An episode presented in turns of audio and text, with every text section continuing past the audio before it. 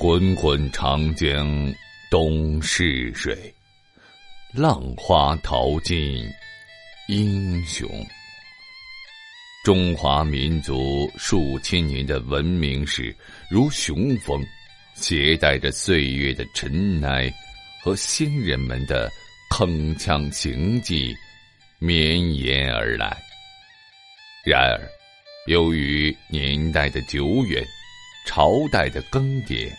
加上人为的篡改或歪曲，中国的历史上留下了很多谜团，这些都极大的激发着人们探究历史细节的好奇心。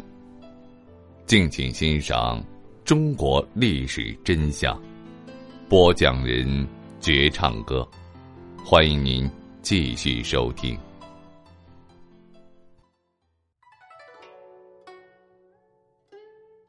郑成功，福建南安人，隆武帝曾赐姓朱，因此后人也多称之为国姓爷。郑成功是伟大的民族英雄。一六六二年初呢，他将荷兰侵略者赶出了中国台湾，维护了国家主权和领土的完整。他不仅是中国人民崇拜的民族英雄。而且是全世界人民共同崇敬的历史名人。然而，郑成功收复台湾不久，却突然暴病而亡，年仅三十八岁。关于郑成功的死，有这样的说法：郑成功在收复台湾的同时，也接到凶信，说他父亲被家奴伊大器告发。伊大器称已降清的郑芝龙。和郑成功之间不时有书信往来，图谋不轨。清廷震怒，将郑芝龙全家处死。郑成功听到消息后，捶胸顿足，望北洞哭。不久之后呢，郑成功又得知叛将黄吴在自己的家乡挖了郑氏祖坟，郑成功更是捶胸拍案，整天哀伤不已。然而呢？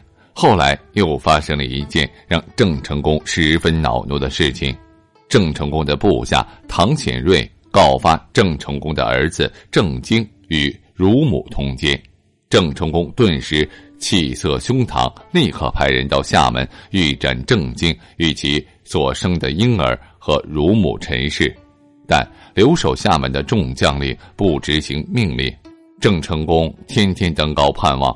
澎湖方向有船来否？因而患上了风寒。到了第八日，突然发狂的喊叫道：“我有何面目见先帝与地下也？”继而呢，用双手抓面而视。对于郑成功之死的记载，同时代的人如李光地、林时对。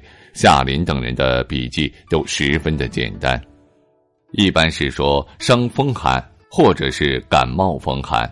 台湾通志上也说郑成功是死于感冒风寒，但一个正值壮年的人怎么会轻易的被风寒而夺去生命？根据郑成功临终前的异常情况和当时郑氏集团内部的斗争背景，有人认为郑成功是被人投毒而死的。这一说法目前最引人注目。此说的主要依据有：第一，郑成功死前的情形与中毒后毒性发作的症状极其相似；另外，夏林《明海记文》中记载道，郑成功临终前，都督洪秉成调药已尽，郑成功将药投之于地，然后郑成功顿足伏缨，大呼而卒。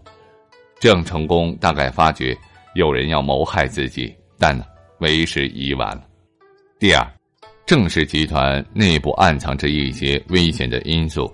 郑成功用法严峻，郑氏部下包括他的长辈亲族，因为被处以极刑者极多，众将人心惶惶。其中很多的人在清廷高官的后路诱惑之下叛逃。郑氏集团内部关系极其紧张，有传说清廷收买内奸刺杀郑成功，因此如果说台湾岛上一直有人企图谋害郑成功的话，极有可能是以清廷作为背景的。第三，一个重大疑点就是马信神秘的死亡。马信是清的降将，后来成为郑成功的亲信。郑成功去世当天，他推荐一个医师投药一天，郑成功夜里死去，他本人也突然无病而卒。照李光地的说法，马信在郑成功去世的第二天就死去了，因此马信可能直接参与了谋害郑成功的活动。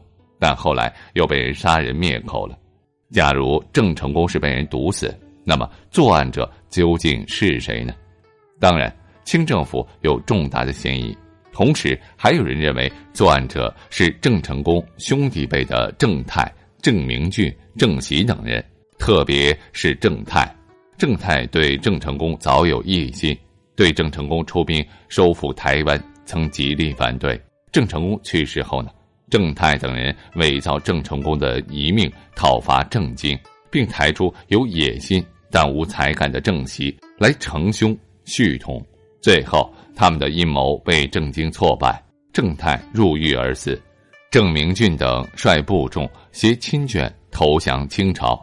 据此分析，策划谋害郑成功的有可能就是郑泰等人。郑成功死后，郑经先是忙于对付郑泰的叛乱。后又追讨郑泰存在日本的巨款，他本人又因为犯通奸，险些被他的父亲杀死，对郑成功之死也心存侥幸，因此郑成功的死因在当时没有被深究。海天茫茫，一代民族英雄的死因需要更多的史料来发现证实了，这也可能是一个永远解不开的谜。